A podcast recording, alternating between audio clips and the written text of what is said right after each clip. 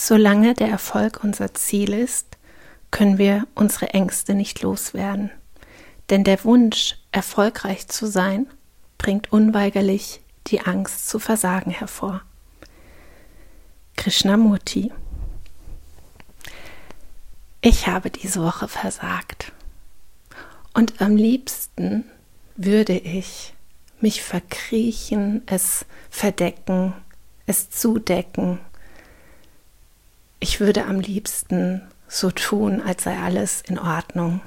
Ich würde am liebsten mich präsentieren als starke Person, die alles im Griff hat.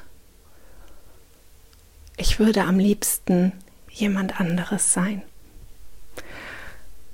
Aber weil ich mir für dieses Jahr vorgenommen habe, das eben nicht so zu handhaben, dass ich so tue, als sei alles in Ordnung, schaue ich diese Woche auf die vergangenen 14 Tage. Und ich schaue auch jetzt hier in diesem kleinen Format auf meine letzte Woche und muss eingestehen, dass ich versagt habe. Und zwar habe ich aber auch versagt, indem ich mich nicht um mich gekümmert habe, als es notwendig war. In der letzten Folge habe ich erzählt, dass ich unter 50 Prozent meiner Energie bin. Ich habe erklärt, wie wir im Huna Energie betrachten. Falls du das nicht gehört hast, kannst du da ja gerne noch mal reinhören. Und ich habe gesagt, dass ich unter 50 Prozent bin. Und ehrlicherweise war ich, glaube ich, da auch schon unter 30 Prozent. Im Huna sagen wir, unter 30 Prozent beginnt der Selbstzerstörungsmodus. Und ja, ich war in den letzten 14 Tagen in diesem Modus. Ich habe mir viel zu viel zugemutet. Ich habe Alarmglocken, die laut geklingelt haben, ignoriert. Ich habe einfach alles weggeschoben. Ich wollte damit nichts zu tun haben. Ich wollte einfach ganz normal weitermachen. Ich wollte normal sein diese Frage jetzt auch, was ist normal und was ist nicht normal und äh, was ist richtig, was ist falsch, das möchte ich hier gar nicht beurteilen. Für mich war normal sein, dass ich die Ausbildung, die ich mache, die ich gut finde, die ich mag, weiter verfolge, dass ich den Podcast hier mache, dass ich meinen kleinen Hundewelpen erziehe, dass ich in die Hundeschule gehe, dass ich hier zu Hause für alles sorge, dass ich die äußeren Umstände, wie sie gerade sind, gut wegstecke und dass ich stabil bin. Und ich bin nicht stabil gewesen und habe mir aber selber ständig gesagt, ich bin stabil. Also ich krieg das gut hin. Guck, ich habe doch alles hingekriegt. So habe ich mit mir geredet. Und es musste wohl so weit kommen, dass ich äh, zwei, drei Kleinigkeiten, die geschehen sind, mich so aus der Fassung gebracht haben, dass ich einen richtigen Nervenzusammenbruch hatte. Ich hatte einen so schlimmen Nervenzusammenbruch, dass ich nur noch weinen konnte. Es, es gab überhaupt kein kein Entkommen mehr, sondern es war wirklich ein reines Heulen, Schreien, Wimmern über Tage. Und jeder, der das vielleicht oder die das schon mal erlebt hat, weiß, was das bedeutet, was für ein Kraftaufwand das ist, wenn man so zusammenbricht, wenn alles nicht mehr wirkt, wenn nichts mehr trägt. Es ist so ein Gefühl gewesen, als würde ich völlig auseinandersplittern, als gäbe es mich gar nicht mehr. Und das jetzt hier öffentlich zu sagen, ist für mich ähm, wahnsinnig schwer.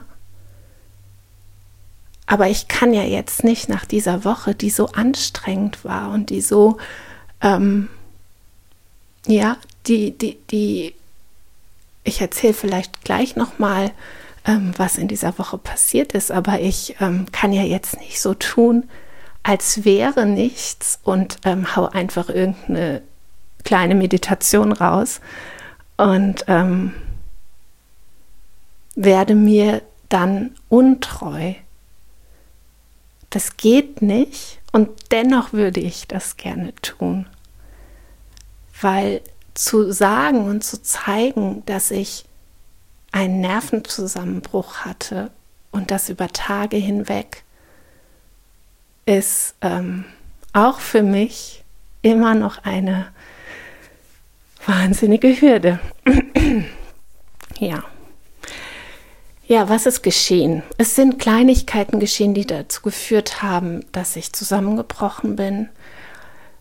Ich bin nach meiner Impfung nicht mehr so ganz auf die Füße gekommen. Also ich habe wahnsinnig ähm, starke Nebenwirkungen gehabt, die mich schon ganz schön haben verzweifeln lassen. Und ab da habe ich mich nicht geschont, wie es notwendig gewesen wäre, sondern ich habe versucht, so schnell wie möglich dieses positive Gefühl, was ich mit der Impfung auch verknüpfe, ähm, wieder zu erlangen. Und ich habe es aber nicht geschafft, weil alte Dinge angetriggert wurden. Ich leide an einer posttraumatischen Belastungsstörung und die Nebenwirkungen, die ich aufgrund der Impfung hatte, haben alte Traumata angetriggert. Und ich, ich bin ja nun schon lange in Therapie und ich weiß, dass irgendwas, egal was im Hier und Jetzt, solche Trigger auslösen können. Also das ist ja jetzt nichts, was mir unbekannt ist. Dennoch waren das neue, neue Erinnerungen an ein Trauma, und ich wollte das nicht wahrhaben und ich wollte das nicht spüren und ich wollte das nicht haben. Ich wollte kraftvoll aus dieser Impfung herausgehen. Und das hat dazu geführt, dass ich mir ziemlich viel ähm, zugemutet habe, weil ich dachte, je mehr ich ein normales Leben habe, desto kleiner wird das, woran ich mich erinnere. Aber das ist natürlich totaler Quatsch. Ich müsste, also ich müsste das wissen und ich weiß das auch. Und jeder, der ähm, mit Trauma sich ein bisschen auskennt, weiß, dass wenn etwas so hochgespült wird, ähm, ist es okay, es aktiv wegzupacken, aber eben nicht zu verdrängen. Wenn es erstmal da ist, ja, dann können wir das nicht mehr wegdrücken. Aber das passiert mir immer wieder. Und ähm, deswegen fühle ich mich gerade auch als Versagerin, weil ich irgendwie denke, wie viele Male will ich diese Schleife gehen? Und die Antwort ist, ich weiß es nicht. Und so habe ich versucht, dieses alte Trauma wegzudrücken und mein Hier und Jetzt normal zu leben und nicht nur normal zu leben, sondern es noch besser zu leben.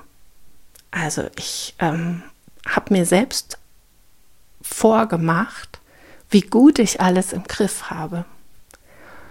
Und dann sind an zwei aufeinanderfolgenden Tagen kleine Dinge passiert, die anstrengend und schwierig waren, die tatsächlich auch unangenehm waren, aber die haben ausgereicht, um mich völlig auszunocken. Und dieses völlig Ausnocken war wirklich ähm, in einer solchen massiven Art, wie ich es echt schon lange nicht mehr erlebt habe. Ich bin dann auch ähm, letzte Woche zu meiner Psychiaterin gegangen. Das war so ein so Lala-Termin, sage ich jetzt mal, weil ähm, natürlich weiß ich, worum es geht. Natürlich weiß ich, was zu tun ist. Und ähm, ja, die Psychiaterin kennt mich nicht ganz so gut. Aber für mich war wichtig zu kommunizieren, dass ich in so einer schlechten Verfassung bin, ähm, dass auch klar ist, dass ich meine Medikation erhöhe und ähm, das, das habe ich einfach mit ihr besprechen müssen und deswegen war der Termin notwendig. Ich ähm, werde nächste Woche auch wieder einen ganz regulären Termin bei meiner Psychotherapeutin haben, wo ich das auch anspreche, wo ich dann mit ihr aufarbeiten werde oder aktiv verpacken werde, was mich da getriggert hat, was hochgekommen ist. All diese Dinge werde ich tun. Und ähm, ich bin gut versorgt, äh, was Ärztinnen und Therapeutinnen angeht. Und ich ähm, habe einen tollen Ehemann und der wirklich gerade gut für mich gesorgt hat. Aber dennoch ähm, gucke ich zurück und denke, Mann, warum muss ich das alles wiederholen und warum kann ich denn nicht aktiv damit umgehen, wenn der Anfang da ist und nicht erst, wenn ich schon komplett am Boden liege. Warum geht es nicht? Ja, und deswegen passt dieses Zitat auch zu mir gerade, weil für mich Erfolg bedeutet, dass ich mit meiner Geschichte und mit meinen Erkrankungen, die ich habe, gut umgehen kann, dass ich achtsam bin, dass ich gut für mich sorge. Und dieser Wunsch und dieses Ideal, was ich da habe, das bringt mich wirklich dazu, äh, Angst davor zu haben, dass ich das nicht hinkriege. Und das macht so einen Druck, dass ich gar nicht mehr hingucken will, dass mich was belastet, weil ich will eine gute Patientin sein, ich will eine gute Traumafrau sein, also Traumafrau im Sinne von traumatisierte Frau. Ich will eine gute traumatisierte Frau sein. Ich will eine Patientin sein, die sich ähm, vorbildlich verhält. Das möchte ich gerne sein. Und das macht wahnsinnig Druck. Und das macht auch gar keinen Sinn. Das hat nichts mit authent oh, das Wort sage ich jetzt nicht, mit authentisch sein. So, ich umschreibe es.